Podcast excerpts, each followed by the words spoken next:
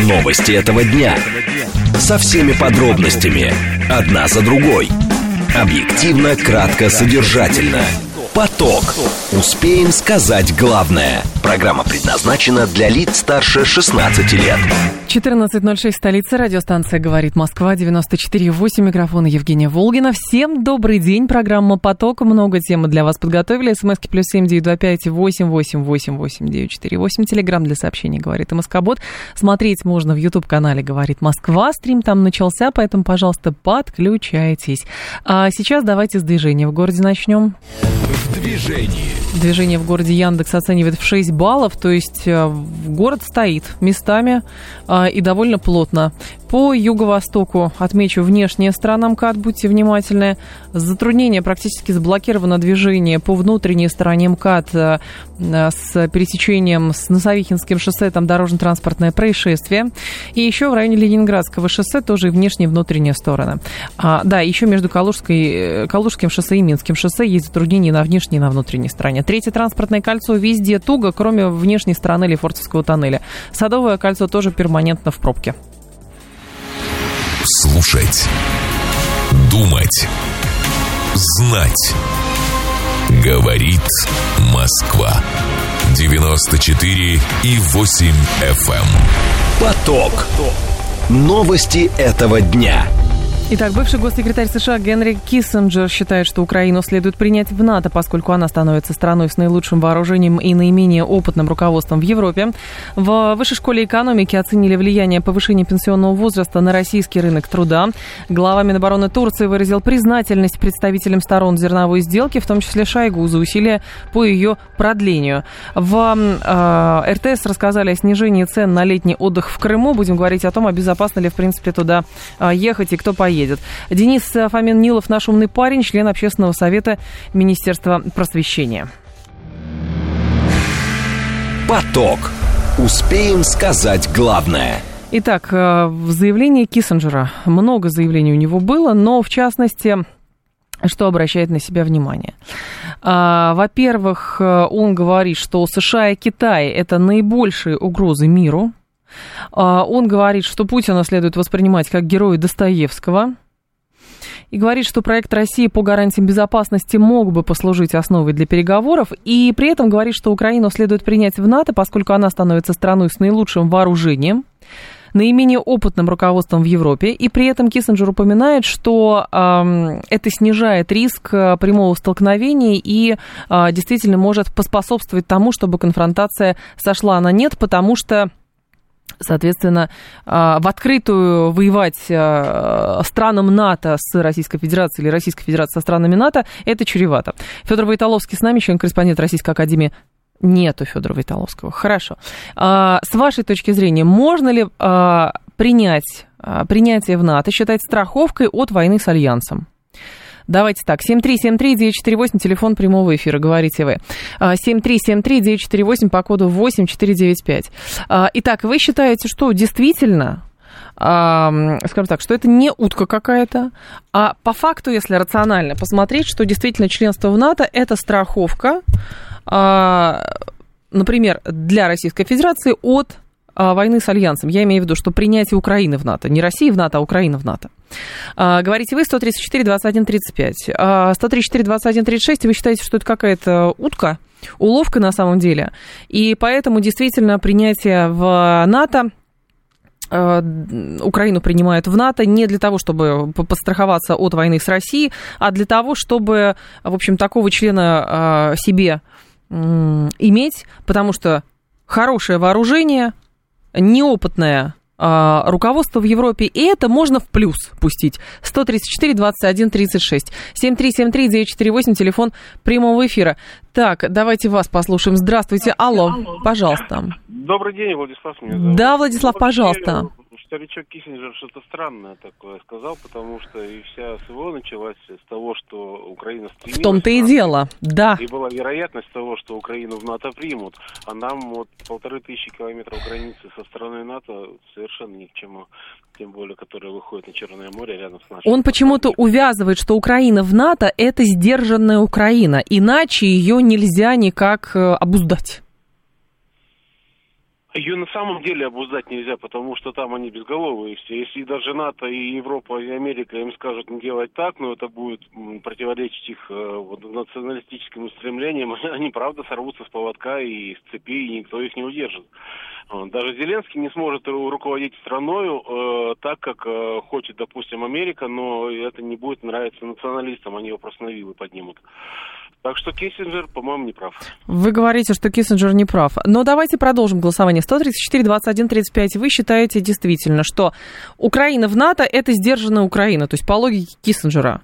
134, 21, 35. Это страховка от нового витка конфронтации. А, для России. 134, 21, 35. 134, 21, 36 вы считаете, что это просто какая-то уловка, и, на самом деле, действительно, если мы выставляли условиями не продвижения а, натовской инфраструктуры к нашим границам, то что тогда будет, если а, Украина будет официально членом НАТО, хотя сейчас Украина сама себя позиционировала как де-факто член НАТО, но просто без юридического пока оформления такого статуса. Но оружие натовское, там, инспекции натовские, тренеры тоже натовские инструкторы, вот, и наемники заодно тоже натовские. 134, 21, 36. Давайте вас послушаем. Здравствуйте. Алло. Алло, здравствуйте. Пожалуйста. Я хочу сказать свое мнение по поводу Украины. Да, ради, по поводу НАТО и Украины. Давайте, говорите. Значит, э, э, меня зовут Ирина. Да. У меня такое мнение. Украина ни в какой степени не должна встать э, в НАТО. Почему? Ее не должны принять в НАТО. Ну, потому что это, это Россия. И я хочу, чтобы Украина была Россией, и тогда ага. не будет проблем. И тогда не будет... Но, в принципе, понимаете, по, по логике происходящего, в общем-то, этот вариант выбран. Не знаю, целиком или частично, но по факту да. Вот. Но а, мы же, понимаете, как э, э, важно понимать логику, которой руководствуются там бывшие контрагенты, а ныне противники. С Киссинджером у нас сложные отношения, но по факту то, как он высказывает, то, о, о чем он говорит, это, в общем-то, ну, э, заслуживает внимания. Потому что опытный, потому что он критиковал Байдена, потому что он критиковал Обаму, потому что он критиковал нынешнюю современную администрацию США, говоря, что я положил всю жизнь на то, чтобы, соответственно, оторвать Россию от Китая, а сделали вы что? Обращается он к своим а, как раз а, преемником. Вот. А, что, он, что здесь еще важного, я бы отметила? Он полагает, что Россия при любом варианте мирного соглашения оставит за собой Севастополь, крупнейший крымский город и база для Черноморского флота. Такой итог, при котором Москва теряет одни позиции, но сохраняет другие, может оставить неудовлетворенными обе страны, что станет фактором для новой конфронтации. А то, что сейчас говорят европейцы о перспективах Украины в Альянсе, на мой взгляд, безумно опасно, потому что европейцы говорят, мы не хотим их в НАТО, потому что они слишком рискованные, и поэтому мы вооружим их до чертиков и дадим им самое современное оружие, рассказал Киссинджер, назвав Украину самой хорошо вооруженной страной с наименее стратегически опытным руководством в Европе, говорит он. А, и поэтому Украиной, нуж, Украину нужно контролировать. То есть речь Киссинджера ровно об этом. Украину нужно контролировать. Украину сложно контролировать, давая ей просто оружие и а, позволяя э, президенту Зеленскому совершать турне европейское. Потому что он все равно не становится опытным европейским лидером, не становится им. Он удобен, конечно, своей неопытностью, но для Европы Киссинджер говорит, что это опасно. Поэтому говорит, давайте, примем, давайте Украину в альянс примем. Так можно будет договориться. Но хорошо, а как тогда быть с гарантиями безопасности? И насколько, скажем так, Украина в альянсе а, может быть контролируемой? Вот сколько Эрдогана пытались контролировать, ну, понятно, он э, очень опытный политик и, умудряется балансировать, это его сильные стороны. Естественно, Турцию с Украиной сравнивать нельзя. Но мне кажется, что-то в его высказывании действительно заслуживает внимания, просто потому что он указывает на те опасности, которые Украина представляет для Европы. А, и а, Киссинджер говорит, что Европа совершает ошибку, заявляя, что Украине сейчас нечего делать в НАТО, но при этом снабжение происходит, снабжение оружием, инструкторами и деньгами. Евгений Бужинский с нами, руководитель Центра прикладных политико-военных исследований Факультета мировой политики МГУ имени Ломоносова, генерал-лейтенант в отставке. Евгений Петрович, вас приветствую, здравствуйте. Здравствуйте. Скажите, пожалуйста, все-таки э, насколько принятие Украины в НАТО можно считать страховкой от войны с Альянсом или от нового витка напряжения?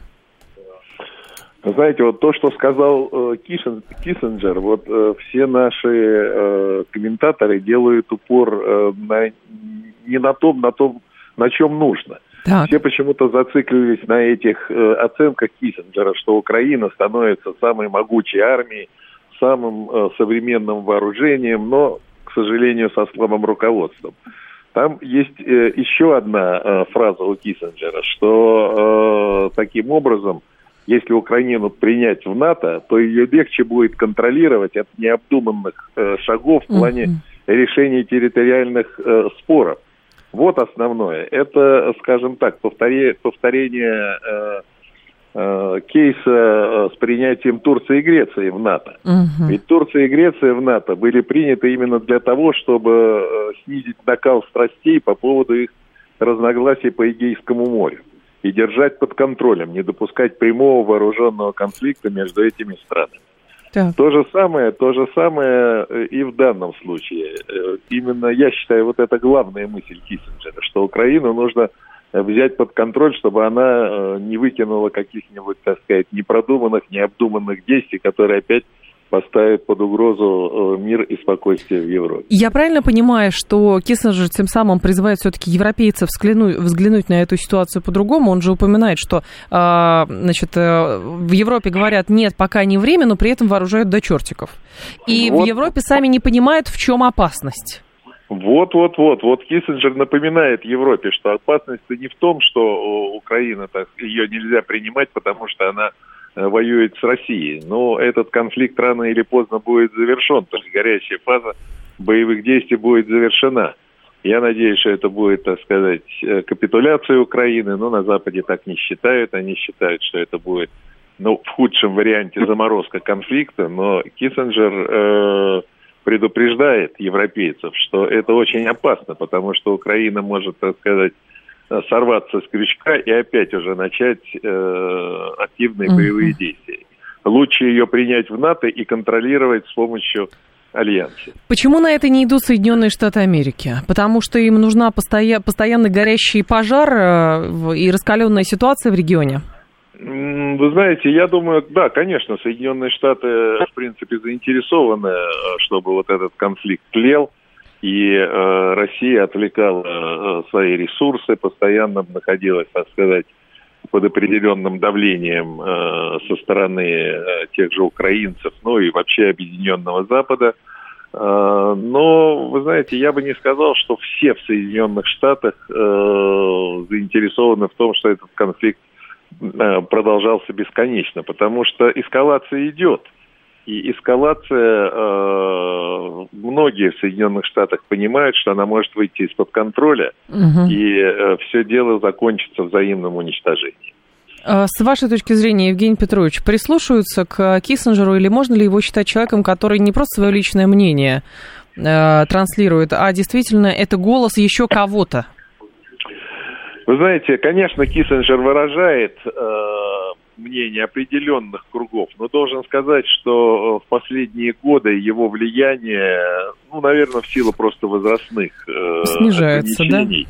Э, уже значительно снижено. То есть э, кто-то его еще слушает, ему дают трибуну там в угу. авторитетных изданиях, но думаю, что администрация к его рекомендациям, особенно демократическая администрация, к его рекомендациям особо не прислушиваются. Евгений Петрович, а как быть с тем, что мы предъявляли условия а, отвод на, значит, натовской инфраструктуры на там, границе а, там, 97-го года и так далее, а тут вдруг решение, ну, которое, в принципе, сейчас выглядит довольно логично, на самом деле, если действительно так, как вот э, мы с вами трактуем слова Киссинджера?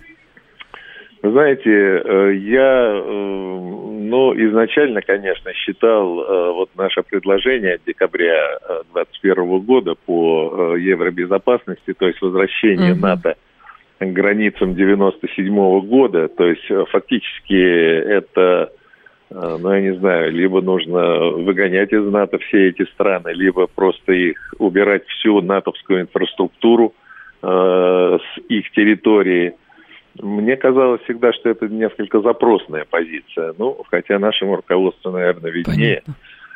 Но, конечно, я, я трудно себе представляю, чтобы э, НАТО пошло на такое для себя унижение. Угу. Это нужно, э, нужно создать для них ну, действительно экзистенциальную угрозу тотального уничтожения.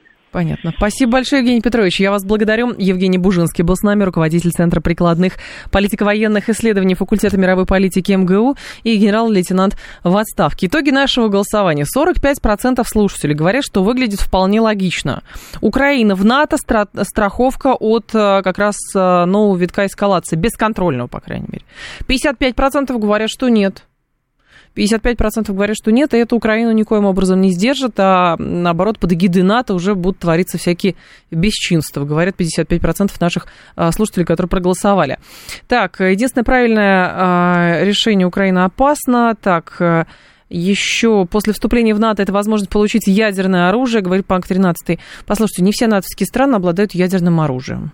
И кажется, что в Альянсе тоже, ну, а, люди не дураки сидят.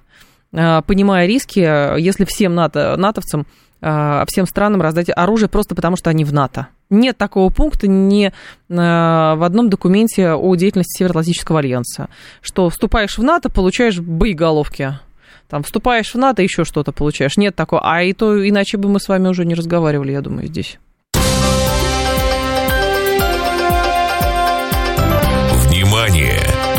Говорит Москва. 94 и 8 FM. Эм. Поток. Успеем сказать главное. В Высшей школе экономики тем временем оценили влияние повышения пенсионного возраста на российский рынок труда. Времени прошло много, то есть с 2019 года это получается 4 года, и уже можно делать какие-то выводы, говорят экономисты и ученые, теоретики, и а, как раз приходят к ряду выводов. Например, а, значит, смысл здесь а, в чем? Одной из главных целей пенсионной реформы и поэтапного увеличения возраста выхода на пенсию а, было провозглашение увеличения численности рабочей силы. И отмечается, что в целом динамика численности населения в трудоспособном возрасте в последние два года действительно изменилась. Вплоть до 2020 года цифра ежегодно сокращалась а, примерно миллион человек, но потом пошла вверх. В 2020 году прирост трудоспособного населения составил 400 тысяч человек, в 2021 году миллион двести.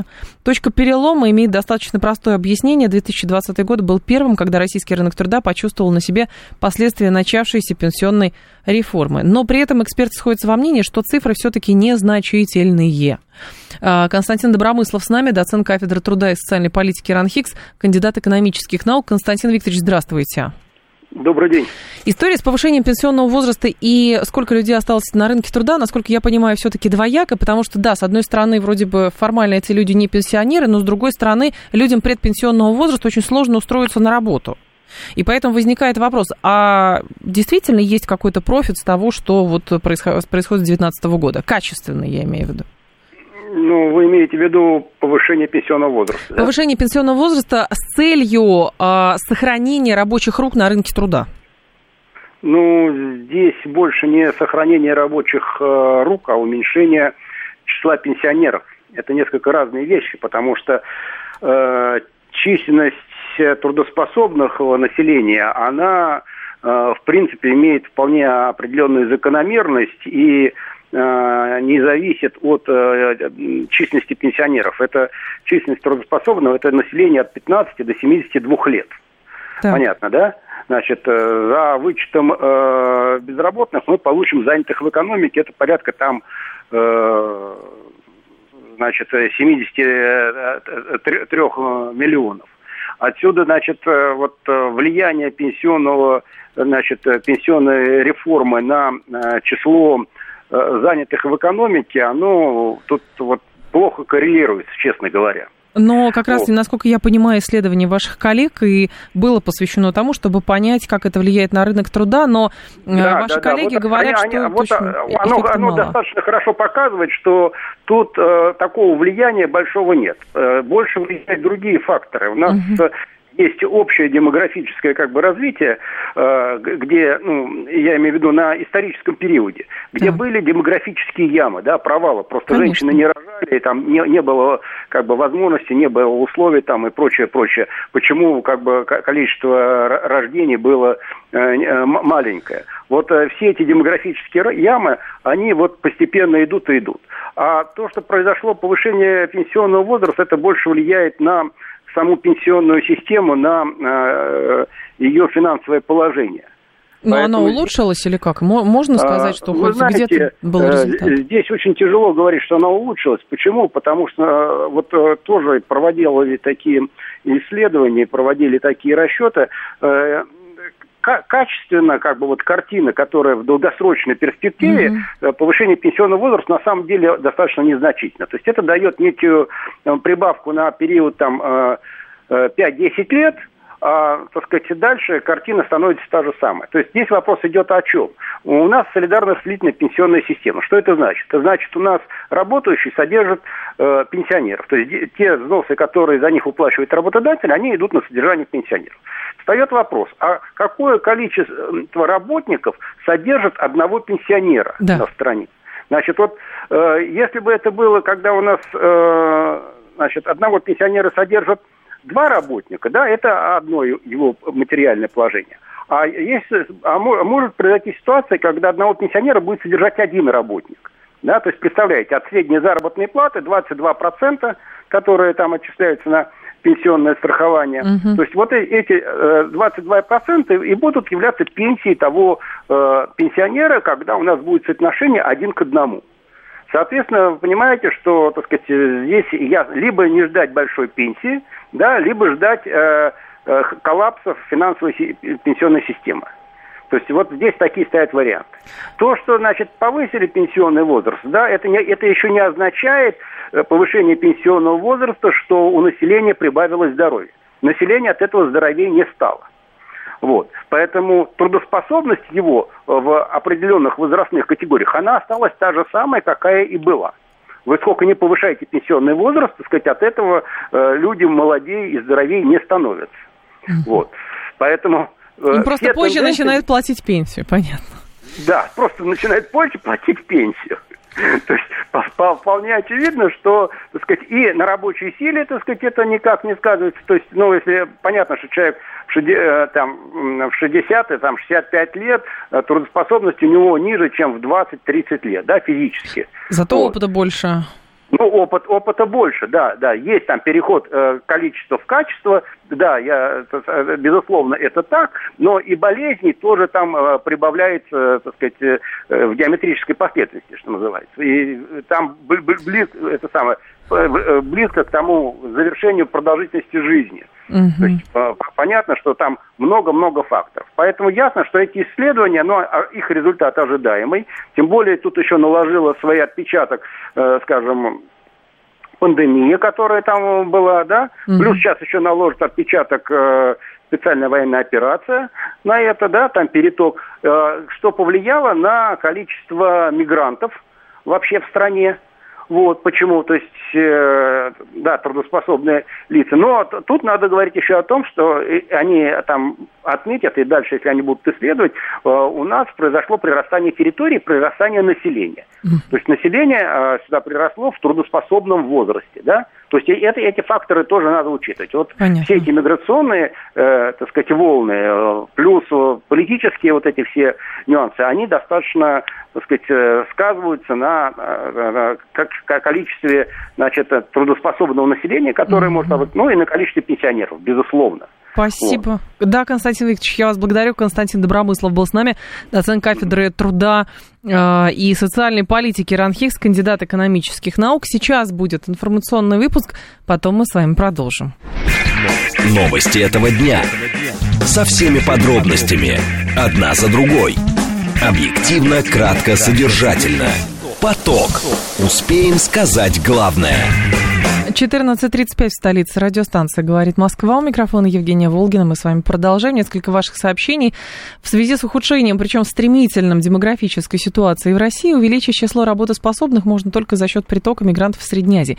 Это уже следствие, Алексей. Это уже следствие. Мы в данном случае оцениваем эффект пенсионной реформы через, э, например, вот это исследование, которое в Вышке провели. А, то есть целью э, ставилось что? Целью ставилось каков приток рабочей силы или каков процент сохранения рабочей силы на рынке труда после повышения пенсионного возраста. Исследователи приходят к выводу, что да, увеличилось э, число людей, которые не ушли на пенсию тогда, когда да, должны были по, э, значит, уйти. Вот. Но говорят, что этот прирост, прирост там был на 500 тысяч человек, потом 200 тысяч человек, потом, значит, там до миллиона двухсот тысяч человек, но а, это все было нейтрализовано негативными эффектами, связанными с демографической ямой, в которую постепенно опускалась российская экономика. Уже очевидно, что пенсионная реформа окажется способна компенсировать лишь небольшую часть потерь рабочей силе, которые ожидаются в предстоящее десятилетие из-за сокращения численности населения и его старения, а, подчеркнули как раз исследователи Высшей школы экономики. То есть, и поэтому, поэтому, потому что у нас демографическая яма, потому что у нас физически мало людей, естественно, для того, чтобы э, в, какие, в какие-то сферы э, экономики работали, туда приглашают э, мигрантов. И мигранты там находят себе э, работу. Вот. Но речь действительно идет о том, что, с одной стороны, может быть, есть облегчение для пенсионного фонда, может быть, там тоже как-то это стоит рассматривать, то есть там, не знаю, стало больше денег или стали пенсионеры больше получать, качественно больше получать. Оправдано ли повышение пенсионного? Вот так можно тоже рассуждать. Но другие говорят, что возникает еще другая проблема. То есть люди раньше, там, классически выходили на пенсию в таком-то возрасте э, по старой схеме, и они дорабатывали, или же они уже тогда считались предпенсионерами, и им сложно было устроиться на работу или сохранить свое место на работе. А, и сейчас этот вопрос тоже встал, то есть просто потому, что люди стали позже выходить, э, позже выходить на пенсию, но они от этого не перестали быть предпенсионерами и людьми, от которых, э, ну, почему-то на рынке труда решено отказываться от этих людей. Ну, потому что они опытные, им денег хочется побольше, правда? Ведь идеальный работник это какой? Девушка 20 примерно лет, у которой там, не знаю, а, трое детей, 17-летний опыт работы, и что еще такое? И, значит, там она не замужем или уже была и разочаровалась, и поэтому все свое время проводит на работе. Ну, вот как-то так можно утрировать. А, поэтому проблема нахождения предпенсионеров на рынке труда, проблема а, там, поиска работы самим пенсионерам уже, потому что людям все равно хочется работать, им хочется принести пользу обществу, себе, лично денежку еще одну, она все равно сохраняется. Но у нас есть демографическая яма, у нас физически мало людей, действительно, у нас есть мигранты, а, которые тоже там в ряде случаев ставили довольно серьезную конкуренцию на рынке, и поэтому все вот это с этим как-то нужно разобраться, чтобы, а, соответственно, работа была, и пенсии тоже были, пенсии были достойные, вот, но все вместе это как-то сложить и потом а, разобрать и с этим работать, это задача не на одно десятилетие. Поток. Успеем сказать главное. Про зерновую сделку давайте поговорим. Глава Министерства обороны Турции – сделал заявление, он выразил признательность представителям сторон зерновой сделки, а, в том числе а, министру обороны России Сергею Шойгу, за усилия по ее преодол... Ой, не преодолению, простите, зерновой сделки, продлению зерновой сделки, конечно же. Россия поддержала продление зерновой сделки, учитывая, что два месяца будут решающими. Это заявление Сергея Лаврова, сейчас по лентам я читаю. А, он сказал на пресс-конференции по итогам переговоров с главой МИДа Уганды Джеджи Одонго. Он говорил, что генсек ООН Антонио Гутерреш в ходе моего визита в Нью-Йорк в конце апреля выдвинул новую идею о том, как все-таки добиться выполнения его собственной инициативы, где в рамках этой идеи вновь обязался добиваться выполнения меморандума между Россией и ООН. Учитывая весь комплекс обстоятельств, учитывая обращение наших партнеров, мы поддержали инициативу Реджепа Эрдогана, которую он вчера объявил, продлить эту сделку еще на два месяца, но при четком понимании, что эти два месяца будут решающими. Примерно то же самое вроде бы говорилось два месяца назад, и в течение этих двух месяцев тоже говорил, что они решающие. А, мы на эту тему поговорили сегодня в «Револьвере» с Иваном Стародубцевым, экспертом по Турции, автором телеграм-канала «Турция это». Давайте его послушаем, потом с вами обсудим. Иван, в Турции видят, что Москва обеспокоена ходом выбора и выборов, и ощущает ли там, что Москва может помогать позиции Эрдогана? Пример э, продления зерновой сделки. Или же все-таки это наше объяснение для внутренней российской повестки? Ну, э, вообще говоря, э, то, что Москва забеспокоилась ходом выборов в Турцию, э, особенно стало понятно именно не просто так, а в результате действий турецкой оппозиции. Потому что то, что турецкая оппозиция несет в последние дни, говорю откровенно, несет, э, оно не может не обеспокоить ни Кремль, ни нашу Смоленскую площадь. Э, тут интервью главы турецкой оппозиции Кемали Кылычдаровлу изданию The Wall Street Journal, что он будет вводить санкции против России. Тут и намеки такие, что я буду следовать в фарватере НАТО. Ну, что он имеет в виду под этим фарватером, тоже отдельный, отдельный вопрос.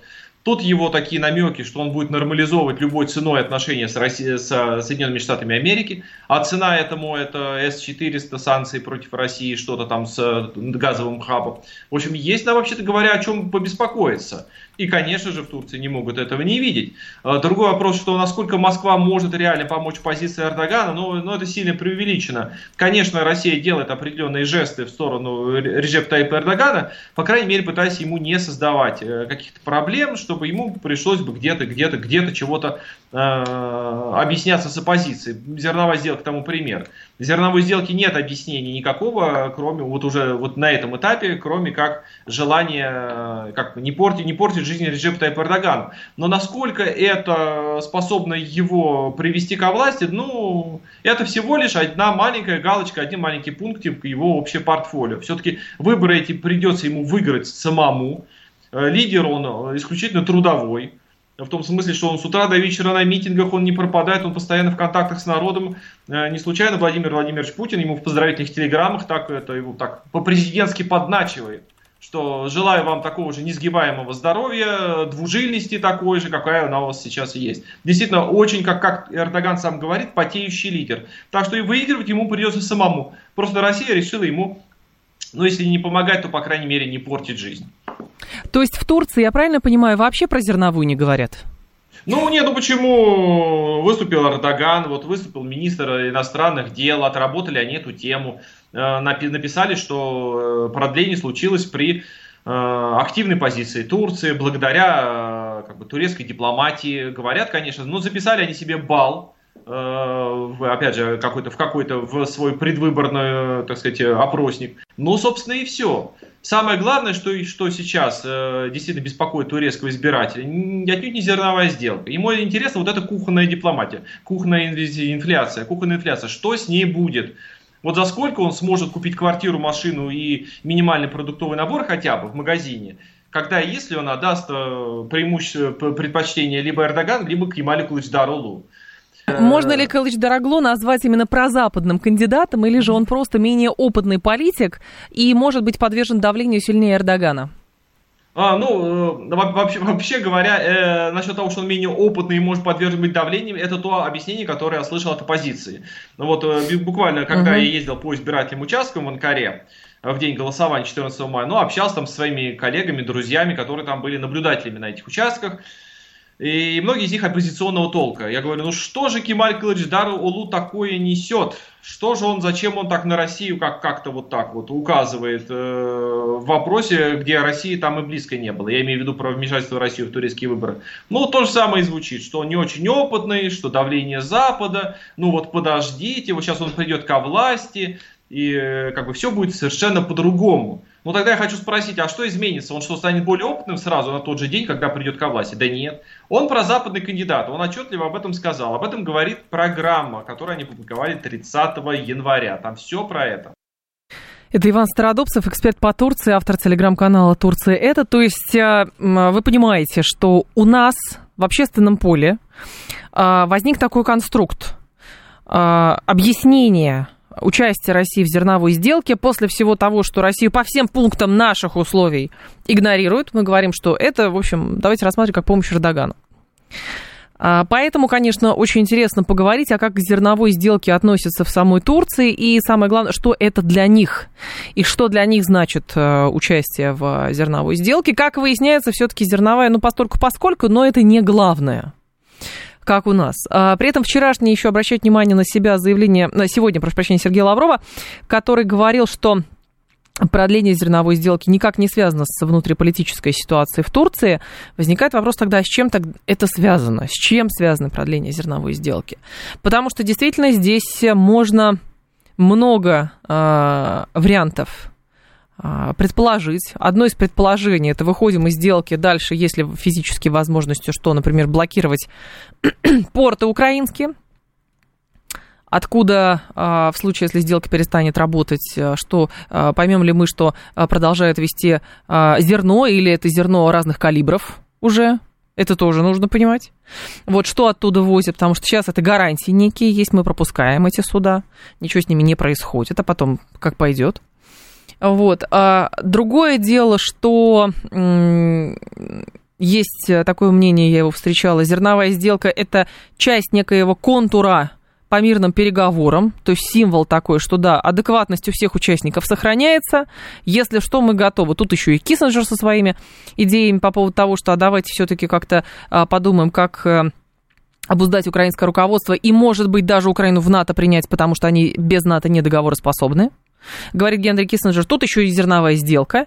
Или же это вообще не взаимные процессы? Может быть, наша э, ошибка основная – это пытаться понять, что зерновая с чем-то связана. А может быть, это абсолютно разные сюжеты. Вот один сюжет – это то, что на фронте происходит. Люди идут, гибнут, там отвоевывают, получают ранения, захватывают, значит, там освобождают территории, там э, опорные точки берут и прочее. Вторая история – это торговля. И тут еще и зерновая сделка. Это вообще вторая, торгов... Э, вторая история. Она как бы она сюжетно связана, но технически не связана. Это параллельные процессы. Может быть, стоит так это рассматривать, а не конструкты какие-то вот э, одно на другое э, насаживать, пытаться понять, что это вот что-то такое общее, глобальное. Кто-то из наших слушателей говорит, ну и что там зерновая, ну и мы здесь уже нужно забыть о ней. Нет, вы понимаете, забывать о таком сюжете не стоит, потому что это все равно очень любопытное явление, я думаю, что его будут, конечно, изучать, что это на самом деле такое было. Источник ТАССа говорит, что продление на 60 дней зерновой сделки может оказаться последним, если не будут выполнены требования России о выполнении ее части стамбульских договоренностей в рамках Черноморской зерновой инициативы. Об этом а, ТАСС сообщил источник в Анкаре. А вот это интересно. Жизнь России. Это же из. Но источник он в смысле наш или э, все-таки турецкий источник? А, потому что очень похоже на заявление официальных лиц Министерства иностранных дел, когда говорят, что ну мы да, это же с доброй воли, но мы надеемся, что когда-то нас услышат. Я не говорю о том, что это плохо. Очень важно понять, а почему так, почему не иначе, и что будет дальше. Источник продолжает, что продление сделки можно считать жестом России в надежде, в надежде что ее требования, закрепленные в Стамбульском меморандуме от 22 июля прошлого года, будут наконец выполнены, если Россию опять не услышат и в Москве не получат гарантии выполнения своих требований 2, 22, и 2 22 июля не будет. Вот так. А, тогда хорошо, другой момент. То же самое звучало сейчас, и не случайно, что мы на 60 дней продлили, и это технически увязали действительно с выборами а, в Турции, но у выборов, э, выборы пошли по второму сюжету со вторым туром, и, соответственно, мы опять в сделке остались. Но Лавров говорит, что это не связано вообще с турецкой повесткой, внутриполитической, в смысле с выборами. В общем, очень интересно. А, ничего не понятно, но очень интересно. Внимание! Говорит Москва. 94 и 8 FM. Эм. Поток. Успеем сказать главное – в Российском Союзе туриндустрии сделали заявление, рассказали о снижении цен на летний отдых в Крыму. По сравнению с прошлым годом местные отели сделали 30% скидки на размещение, причем чаще всего речь идет о востребованных объектах. Говорит э, в интервью «Известиям» вице-президент э, РТ, э, РСТ Юрий Барзыкин. Как отмечается, гостиницы на полуострове в основном держатся за счет местных жителей, которые путешествуют по полуострову на выходные праздники. Они выбирают объекты Большой Ялты, поэтому в других частях региона отели не торопятся открываться, чтобы не нести убытков. По оценкам экспертов, загрузка гостиниц и санаториев в этом году в Крыму даже хуже, чем в прошлом. В среднем на э, сезон забронировано от 5 до 30% номеров. Алексей Волков с нами, президент Общенационального союза индустрии гостеприимства. Алексей Витальевич, вас приветствую. Здравствуйте. Здравствуйте. Скажите, пожалуйста, а безопасно ли все-таки ехать в Крым и действительно там какой-то прям вот сезон ждут туристический? Да, я буквально только сегодня приехал из Крыма. А, в Крыму безопасно. В Крыму сегодня самые доступные условия для размещения как в санаторно-курортной сфере, так и в гостиницах. Гостиницы предоставляют различные акции лояльности, э, анимацию, сервисы, все включено и так далее. Санаторно-курортная э, сегодня сфера, она наверное, сверхдоступна. Это от 1800 рублей в сутки с полным пансионом. Ну, а вопросы обеспечения безопасности как на мосту, так и на железной дороге э, в полной мере обеспечены. То, что сегодня э, произошло, это скорее вопрос, связанный с конкретной, конкретной ситуацией. И не стоит смотреть на это как-то, что это как-то может быть повториться или что-то еще. Думаю, Почему? будут приняты все необходимые меры, и соответствующие органы обеспечат безопасность э, крымчан и туристов. Угу. Но как сейчас добираются в Крым? А, добираемся по-разному. У нас э, сейчас э, поставили автобусы, которые идут из Москвы и Санкт-Петербурга в Крым. Угу. И мы считаем, что это направление только будет расширяться, и оно имеет самый большой потенциал. Гранд Сервис Экспресс, как железнодорожный оператор, осуществляет перевозки из э, более чем 10 городов э, страны железнодорожным транспортом, вагоны СВ, вагоны люкс, купе, плацкарт. А, огромное Мгм. количество билетов, а, вагоны дополнительно приобретены на этом сезоне. Мы рассчитываем, что около трех миллионов туристов э, прибудет э, железными дорогами. Три миллиона туристов, а если, автотуризм. если сравнивать просто как раз с прошлым годом, сколько было и насколько я понимаю, но а, те а, чрезвычайные происшествия, которые там случались и которые было видно с а, береговой линии, как раз многие ваши коллеги-эксперты предполагали, что а, это довольно серьезно скажется, и просто туристы испугаются туда ехать. Э, Мы не видим сейчас никакой отмены бронирования, отказов, Мгм. Э, как это было в свое время э, в 2022 году. Да. После начала специальной военной операции было особенно большое количество отказов по маю и июню. В этом э, году достаточно сложный был май, но он был из очень плохой погоды, был не только у нас, но и в Краснодарском крае. Что касается ситуации, то ну, мы видим, что с учетом такого доступного предложения при заполнении сейчас Краснодарского края Крым все равно приедут туристы. И я думаю, что это, как всегда, будет большое количество автомобильных туристов, э, Мгм. не менее там, 6 миллионов, э, 7 миллионов в этом году туристов, я думаю, в этом году нам посетят. А, 7 миллионов туристов будут в Крыму. Вы просто про три сказали. Да, Или рассчитываем- это гостиница? ставим для себя, ставим для себя эту задачу для того, чтобы привлечь максимальное количество туристов с учетом доступного предложения и э, предпринятых мер со стороны гостиничного гостиничной сферы. А какие виды отдыха в данном случае наиболее доступны? Санаторная, курортная, Мгм. санаторно-курортная сфера, Так. а, гостиницы 3-4 звезды, гостевые дома, и сейчас, благодаря государственным мерам поддержки, появилось большое количество глэмпингов, э, которые тоже предоставляют э, отличный сервис. А, Будет так. А с вашей точки зрения, а, еще какие-то скидки а, возможны? И помимо вот этих вот э, 30% скидок на размещение? И когда это станет, ну, Там понятно, что нужно сложные. следующее. С учетом логистики сложно, с учетом сложности импорта, с учетом санкций, ограничений и прочего, э, ожидать э, увеличения, э, ожидать снижения стоимости дополнительно не, не стоит, потому что сейчас э, бизнес фактически на э, нуле, то есть в пределах Понятно. выживаемости, для того, чтобы все-таки предоставить возможность э, россиянам отдохнуть. Ну, а в вопросах, связанных с э, поддержкой государства, сейчас э, дополнительно еще в меры поддержки направят в размере четырех МРОД Мгм. для крымского бизнеса и Севастополя. Мы тоже надеемся, что здесь и персонал удастся сохранить благодаря этой мере поддержки и не потерять сервис. Понятно. Спасибо большое, Алексей Витальевич. Я вас благодарю. Алексей Волков был с нами, президент Общенационального союза индустрии гостеприимства. 7373948, телефон прямого эфира. 7373948. Давайте так, вы рассматриваете Крым в, пла- э, в качестве э, места отдыха в этом году. Вы рассматриваете, да, 134, 21, 35. Рассматриваете Крым. 134, 21, 36, нет.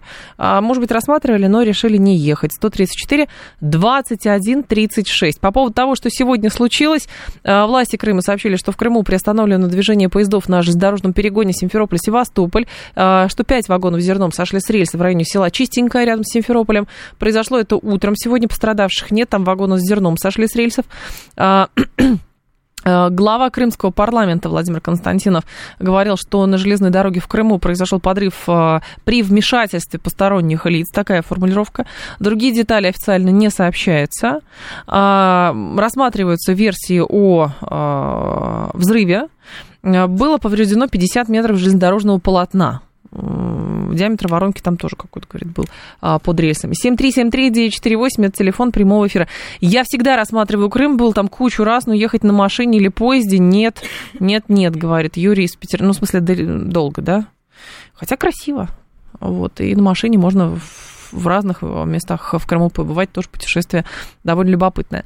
Забавная логика, то есть по небольшой вероятности я буду, ну, понятно, э, говорится 386 э, что вероятность сохраняется именно... Ну, слушайте, объективно, правда, скидки, скорее всего, на туры в Крым сделаны не от хорошей жизни, а просто чтобы люди туда поехали. Конечно, и Аксенов тоже выступал, там, и гарантии безопасности и прочее. То есть регион живет туризмом, понятно. Региону нужны туристы, естественно. Как их туда заманить сейчас? деньгами, потому что российскому туристу ничего не страшно. Вот, деньгами, э, скидки какие-то на фоне того, что сейчас происходит с ценами на отдых, например, в соседнем Краснодарском крае, в Сочи, там, в Адлере, вот э, там же э, все очень, очень стало дорого, как говорят. Вот. Ну, хотя кому-то доступно, действительно. И на этом фоне в Крыму, конечно, в общем, довольно выгодно. А вот. Но проблема, потому что люди логично задают вопрос, а что с безопасностью? То есть поехать хочется из патриотических чувств, из любых других, просто потому что там красиво, просто потому что там можно много всего посмотреть. Но возникает действительно такой вопрос. Может быть, кому-то неудобно его обсуждать, но все-таки. Давайте еще поголосуем. 134, 21, 35. Вы планируете Крым в списке мест, куда вы э, хотели бы поехать этим летом. 134, 21, 35. 134, 21, 36, может быть, поехали бы, но все-таки вот нет, не в этот раз говорите вы. 134, 21, 36. Русский турист будет отдыхать, несмотря ни на что, потому что отпуск, говорит Панк 13. Некоторые вон гоняли в страну, где госпереворот происходит, не помню какую, его все оплачено было. Да везде было, слушайте, в, в Египет ездили, в Тунис ездили. А, вспомните это страшное цунами, которое было на Суматре, когда в Таиланде тоже а, было наводнение, а, был удар а, цунами, тоже люди не уехали. Вот. Я хотел бы в Крым, но мне из Приднестровья пол Европы объехать надо, говорит Константин. Представляете? Да, Константин, точно, вы же в Приднестровье живете и пишете нам оттуда. Как здорово. Хотелось бы человеку из Приднестровья, который тоже сейчас испытывает довольно серьезные трудности, но поехать в Крым. Представляете, как? Вот у вас прям вот горящее сердце, Константин. А, мы поедем на экскурсию из Геленджика, говорит Катя. А, экскурсии, кстати, да, там же есть какие-то а, там, двухсуточные, да, если я не ошибаюсь. 7373948, вас послушаем. Здрасте, алло. Алло. А, добрый день. Добрый день. Э, Сан Саныч на линии. Сан Саныч, пожалуйста. А, ну, смотрите, вот в прошлом году было 40 лет, как я в Крым вообще вот езжу, в принципе, да? Каждый год? То есть люблю это место. Вот. Ну, в Крыму в красиво, году, поехали, конечно, прекрасно. Да, первый раз поехали на автомобиле. До этого э, была возможность добираться транспортом, но самолеты отменили. Кстати, что является, я считаю, колоссальной стратегической ошибкой. Почему? Отмена авиарейсов. Потому что, ну, вот я так думаю, потому что в Сочи летают, летают. А в Крым вот не летают. Крым, а, ну, а, слушайте, Крым ближе, я думаю, что здесь как раз не нет э, сильно, никакой знаете, ошибки. Для, если мерзавцы какие-то надумают там что-то такое э, против гражданских бортов замутить, то точно такая же вероятность сбить самолет над Сочи. Нужно риски, нет, нужно риски купировать вот. все-таки. Ну ладно, 40 лет вы ездите, вот, в этом смотрите, году поедете? Да, и вот смотрите, первый раз поехали на автомобиле в прошлом году так. с Слушайте, ну великолепно, что вам могу сказать. Причем дорогу ее улучшают каждый год. Вот в этом году откроется объезд Краснодара, что, в общем-то, сильно упростит вот Движение, маршрут, да? Да? Угу. да, то есть э, делают и делают, делают и делают. По пути есть где остановиться. То есть, например, можно э, туда, если по дороге переночевать угу. в Ростове, очень удобно. Либо в Каменск-Шахтинском, такой там небольшой городок. Есть очень, такой, там, да. Очень Спасибо, спасибо да. большое, Сан Саныч. Уже информационный выпуск. А, новости мы продолжим.